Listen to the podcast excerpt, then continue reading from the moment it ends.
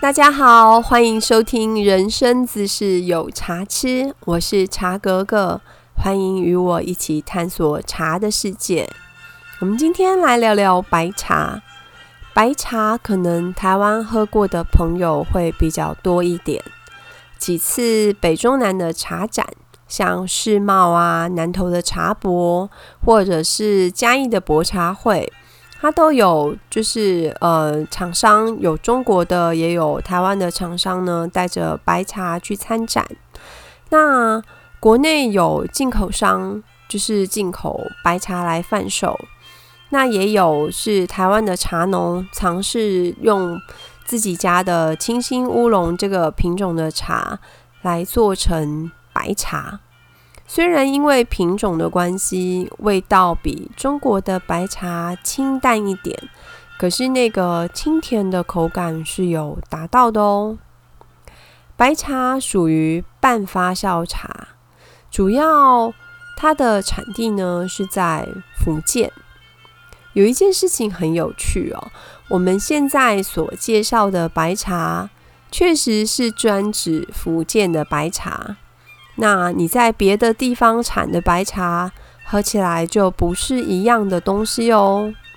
之前有缘喝到过浙江安吉的白茶，那时候还没喝过的时候，以为它跟福建的白茶是一样的东西，没想到拆来泡了之后才发现，哎，呃，原来浙江安吉的白茶其实是绿茶。第一次喝的时候吓一跳，觉得嗯怎么是这个味道？后来呢去查了资料，发现啊，确实只有在福建地区的白茶是用部分发酵的这个制法做成的。那讲到白茶的制作很有趣，接下来的话，它其实只有两个步骤，一个是微雕，一个是干燥。你会觉得很简单吗？虽然呢，它没有很复杂的功法，可是你不要误会，做白茶很简单，很好做哦。正因为它的做法很单纯，所以好品质的白茶必须依赖好的菜料，也就是它的芽叶本身的条件要好，它才做得出高级品。另外呢，因为它煨雕的时间很长。它在微雕的时候呢，是把茶青平摊在，就是嗯，我们叫做干模的东西，就是呃圆圆一个一个的，嗯，竹编的那个盘大盘子上面，然后一架一架的这样推在阴凉通风的地方去做微雕。那因为微雕的时间非常长，它甚至要几天的时间。那微雕的温度很重要。它不能在太高温的环境下做微雕，它需要在比较低的温度当中，就是进行这个长时间的微雕动作。因为如果太热、太闷，它氧化的速度会很快，那它的茶汤会变得红色或褐色。因为它其实白茶的茶汤呢，它是比较偏杏黄色的。是偏黄的茶汤，而不是红的，像红茶或者是褐色，就是比较深色的。它没有那么深色，它的茶汤颜色是明黄色的，或是杏黄色的。那如果微雕的温度太高的时候，它的口感也会变得比较差。因为它是一个嗯，算是蛋白质水解的一个动作，所以说它需要经由长的时间，然后比较凉的温度，慢慢慢慢的去进行。那它的茶香会比较细致，带着一种花果的香甜味。那它的口感也会比较细致，比较温和。虽然味道比较淡，可是它的口感是比较不刺激的。那白茶简单的话，我们可以分四个等级哦。摘采的时候呢，就决定了这个茶它基础的分类的等级。最高级的是银针，也叫做白毫银针。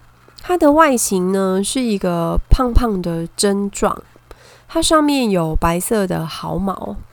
那一呃一方面是跟它的品种有关系，那另外一个部分是摘采的是嫩芽的部分，嫩芽的芽叶上面它都会有细细的毫毛，所以它做起来的茶呢，就是一个。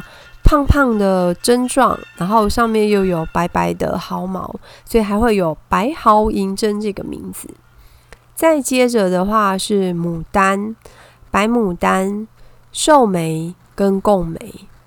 白牡丹是茶芽加上两叶左右的采法，就是有点类似我们的一心二叶。那寿眉、贡眉呢，则是摘采比较老的叶子制作的。这在价格上呢也有很大的差距。银针呢是顶级茶款，白牡丹次之。近年中国白茶的价格涨很多，主要也是这两款。那至于寿眉跟贡眉，比较属于口粮茶，也就是我们日常保健饮用的茶品，它就比较不是高那么高价的状态。那它呃会做成比较多是饼状，有点像普洱茶这样一个大茶饼，把它压成一个一个饼一个饼这样子的保存。那我们再来聊聊白茶的药用哦。它有一个顺口溜说：“一年茶，三年药，七年保。”其实着眼于它有退火这个特性。古代的。民间呢，他们就有存放白茶当做药用的习惯。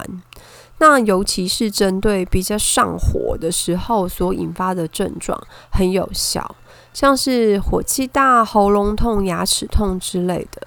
因为我自己就有经验，是那时候觉得喉咙不是很舒服，那想起喝白茶会有，就是。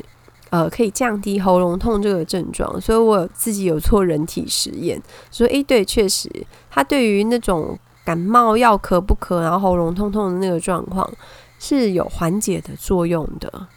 那因为它本身的属性比较凉性，所以它有退火这个功用存在。可是呢？体质，如果你的体质是比较寒凉的人的话，那就不会建议你多喝，因为它本身是比较寒性的茶。好哦，我们今天的分享就到这边。你对白茶是不是有一个基础的认识了呢？喜欢听茶哥哥讲茶的朋友，再拜托记得追踪、点赞跟分享哦。我们下次再见。